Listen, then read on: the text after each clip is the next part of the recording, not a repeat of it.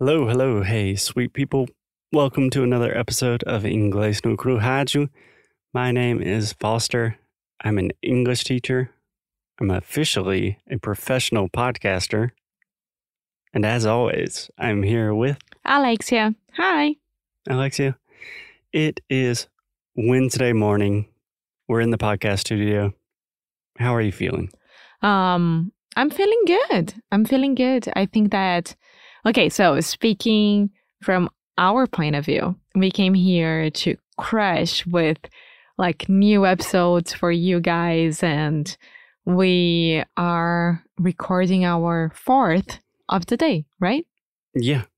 So, yeah, we have a podcasting studio at our co working space. So, we kind of like need to use our time efficiently. So, in two hours, we're trying to record four or five episodes. And this is our fourth. Yes. Yes. So, this is a machine. Are you feeling tired or are you feeling like you're in the flow? I'm in the flow. That's why I wanted to continue recording. Okay, let's do it. So, recently we asked you, our listeners, to ask us your questions, to submit audio questions, and we are going to answer them live on the show. And you can do that directly from our website. Yes. And recently we received a wonderful question from Paulo talking about accent and if he should improve his accent in the workplace. And then at the end of that question, he asked a more general question about business English. So his first part of the question is the last episode, and today we are talking about of his second part of the question. Yeah. So would you like to take a listen to the second part of the question? Yes. Okay, let's do it. And just another quick tip, like, can you guys give me or give us some tips on how to improve your business English? So the business side, where you have like those more complex business related words uh, to work on. Okay, Okay. quick, short, easy question. How to improve your business English tips, tricks. Yes. So the first question that I would have for him is which job do you have? like, where do you work? What's your market? Can I say that? Qual seu mercado de trabalho? Are you Yeah. working? What industry? Yes, which industry are you in? Because the of course he's talking about himself, of course. And for this answer, I would say it very generally what you could do. But if he wants something specific, we have to personalize this question to his industry. So, Paulo, whatever we say right now, it's for everyone. And then you take the steps and put it for you with your personal life. yeah, yeah. the general version of the question How do I improve my business English? The easy answer is go to our website and download Alexia's Business English Guide.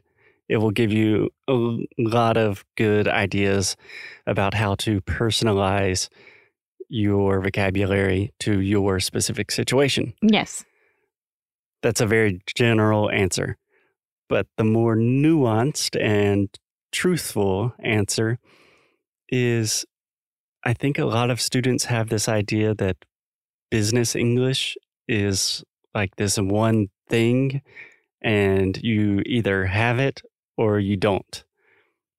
And that's not true. Business English is a huge, huge thing, and the definition can change completely depending on who you're talking to, depending on what you do, depending on what kind of work, what market you're in. So, if you are a doctor, your business English is probably what we would refer to as medical English. If you are a designer, then it's going to be more related to the art world. So, business English is a very vague concept. And like Alexia was saying, you have to really personalize these things to your specific situation. Yes. So I think that you could go um, for for example, you could get into LinkedIn and search for professionals in your industry and read in English what they are talking about. So read their posts, their articles, and everything that you could get it from. Do you, use LinkedIn? A little bit, yeah. Yeah, I never use LinkedIn. Yeah. I always think I should update my profile or something. Mine is super up to date. Yeah. And just a quick note in English, we say LinkedIn. Yeah. Nadaji LinkedIn. Yes. LinkedIn. LinkedIn. Everybody say it with me. LinkedIn. LinkedIn. Yes. Yeah. So, yeah. So I think that you could do things that are not like buying a business English book and then reading those 400 pages about it. I think that you could keep it simple. Yeah. I think my approach would be okay, Paul, you you are already working in English at least part of the time. And just imagine you have a job, you consistently want to improve at that job. You want to improve your skills so you can be better at work and be just a more valuable contributor to your organization. So, however you would like to improve those skills, just transfer that to English. So let's say you are a software developer, whatever you're going to do, if you're going to take an online course, if you're going to read a lot of articles, just change all of that to English. Yeah. Yeah. Does that make sense? Yes. Yes. I imagine he's probably already doing a lot of that. On top of that, I would say just increase your consumption of like business related English material. Specifically, I would recommend audio. So find podcasts that you like that are related to your specific industry. As you guys know, everybody has a podcast nowadays. So if you are a graphic designer that only focuses on drawing animated pets, there's probably a podcast that talks just about that subject. And you should probably listen to all the episodes. Yeah, yeah, I think that's a, a good advice. And I mean, the documentaries and maybe uh, a biography about a professional from your industry would be amazing for you. Um, yeah, so like there is no magic formula, just do what you're doing, but personalize it and look for more resources about it. Yeah. And okay, a couple of things you just said. Biographies, that's an awesome recommendation.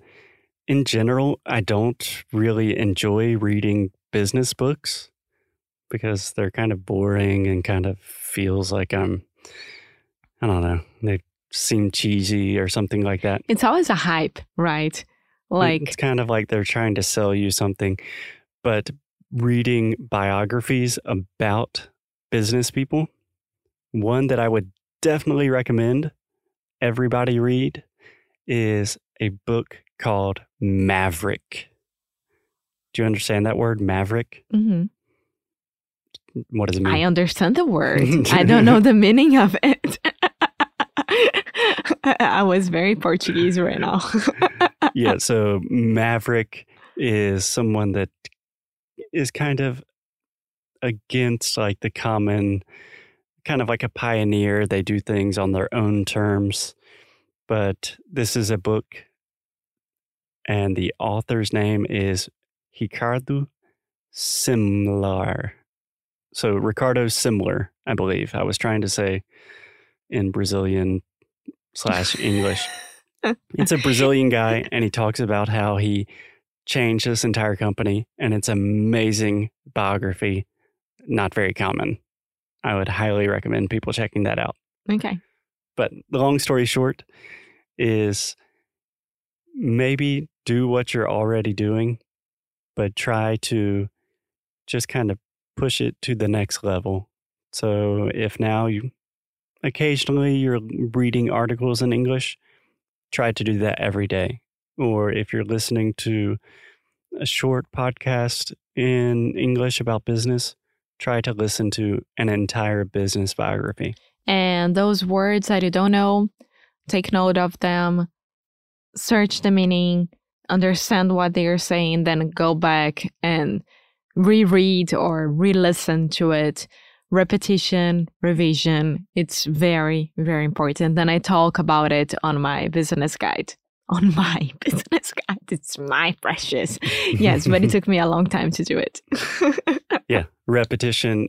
We cannot exaggerate the importance of repetition. I'm going to repeat that again. We cannot exaggerate the importance of repetition. So, when you listen to something, when you absorb information, try to record it. So, just take out your phone, speak about what you learned, try to express that information, and then do the same thing again the next day.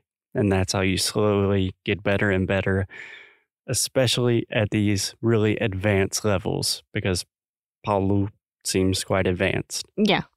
Yeah. Yeah. So, the good news, Paulo, your English is awesome. The bad news is to go from really advanced English to even more advanced English. That takes a lot of work and a lot of time. I know the feeling, Paulo, and I'm right here with you. yeah. Anyways, thank you for the great question, the great questions, Paulo.